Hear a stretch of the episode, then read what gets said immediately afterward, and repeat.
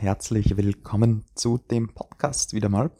Ähm, heute möchte ich über drei Lernmethoden sprechen, die wissenschaftlich bewiesen sind und beziehungsweise wo ich gehört habe von David Epstein, das ist ein ähm, ja, Buchautor, der zwar ganz, ganz coole Bücher geschrieben hat und sehr tief in dem Gebiet drinnen ist, äh, dass er, ja, ich glaube schon über 30 Jahre, Jahre Erfahrung sozusagen im, ähm, ja, über Lernen, Lernen und äh, Studien und hat beziehungsweise hat auch, der hat gesagt, dass eben eigentlich fünf bewiesene Lernmethoden gibt, die wirklich auch wissenschaftlich bewiesen sind. Und ich möchte heute drei davon vorstellen mit ein paar ähm, Beispielen einfach dazu. Also die erste Methode ist Testing.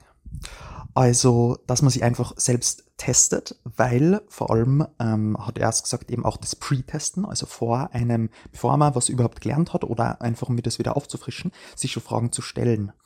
Und ähm, es, sie müssten, also am besten ist natürlich, wenn sofort korrigiert werden, weil es dann einfach, ähm, ja, weil dann das Gehirn einfach merkt, okay, ähm, das ist falsch und das ist eigentlich richtig. Und es primet sozusagen dann wirklich unser Gehirn drauf und es ist dann neugierig, wenn man eben was falsch hat, äh, was dann die richtige Antwort ist. Ähm, es gibt sowas, so, eigentlich kann man sogar sagen, dass Fehler machen besser ist, wie wenn man keinen Fehler macht. Es gibt nämlich sowas wie den Hyper-Correction-Effekt. Und das ist, ja, das ist wie folgt, wenn man nämlich sich sehr sicher ist über Antwort, dass die richtig ist und dann die falsch bekommt, dann ist wahrscheinlicher, dass man sie überhaupt, ja, also dann ist wahrscheinlicher, dass man sie an das Ergebnis, an die Antwort erinnert. Und das ist ja mal mega geil. Also ja, äh, viel falsch machen ist auf jeden Fall gut.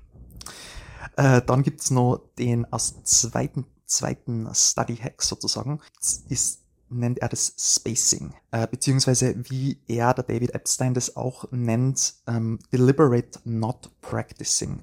Also einfach mal Pause machen sozusagen. Und das ist wirklich, dass man einfach ähm, Platz lässt, also Zeit vergehen lässt zwischen den Wiederholungen. Und man sollte genau so viel Zeit lassen, dass es schwierig ist, sich daran zu erinnern. Also wenn es nur leicht ist, dann war es eigentlich schon ein bisschen zu früh. Also man sollte sich wirklich so ein bisschen anstrengen und überlegen. Ähm, und dann ist auch perfekt. Dann ist Vergessenskurve sozusagen ähm, genug gesunken, um es dann wieder gut aufzufrischen. Ich weiß nicht, habe ich schon die Studie erzählt mit den zwei? Ah, ich kann mich gar nicht mehr erinnern. auf jeden Fall erzähle schnell mit den Spanisch-Vokabeln. Äh, falls du das noch nicht gehört hast, ähm, es gibt, es hat da ein Experiment gegeben, da hat es zwei Gruppen gegeben. Eine Gruppe, die hat äh, Spanisch-Vokabel gelernt für acht Stunden am Stück und die zweite für vier Stunden und dann hat es, glaube ich, einen Monat Pause gemacht und dann hat es wieder für vier Stunden die Spanisch-Vokabel gelernt. Und nach acht Jahren haben sie die zwei Gruppen wieder getestet auf die Spanisch-Vokabeln und die zweite Gruppe, also die, ähm, die Spanisch-Vokabel gelernt hat für vier Stunden und dann nach einem Monat wieder vier Stunden, hat einfach um 250 Prozent mehr ähm, ja, besser performt, also mehr gewusst. Und das ist schon einmal krass, also was das einfach ausmacht. Und ja, ich habe da nochmal was nachgeschaut auf einer super coolen Webseite, die kann ich da unten verlinken, ähm, dass so Sachen, die man halt ähm, sagen soll beim Spaced Repetition, ist, dass man sie nicht fragt, ähm, ja, dass man als Lehrer oder sowas dann nicht sagt, hey, das ist, das ist das, was wir letzte Woche gemacht haben, sondern die Frage stellen, hey, was haben wir letzte Woche gemacht? Einfach, dass die Schüler sich dann so, sozusagen da ein bisschen mehr anstrengen und selber überlegen.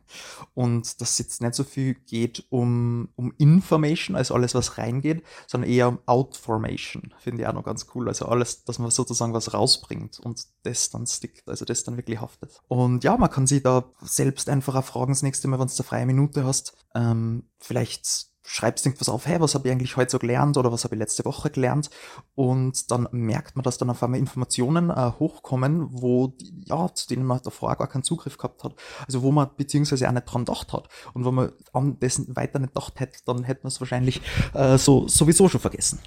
Genau, das also, wir haben jetzt einmal das Testing und einmal das Spacing. Ähm, ich merke gerade, ich schaff's leider gar nicht mehr, die letzte Punkt zu sagen, weil ich es trotzdem kurz und knackig halten möchte, aber erzähl dazu dann in der nächsten Episode mehr. Bleib gespannt und ciao, ciao.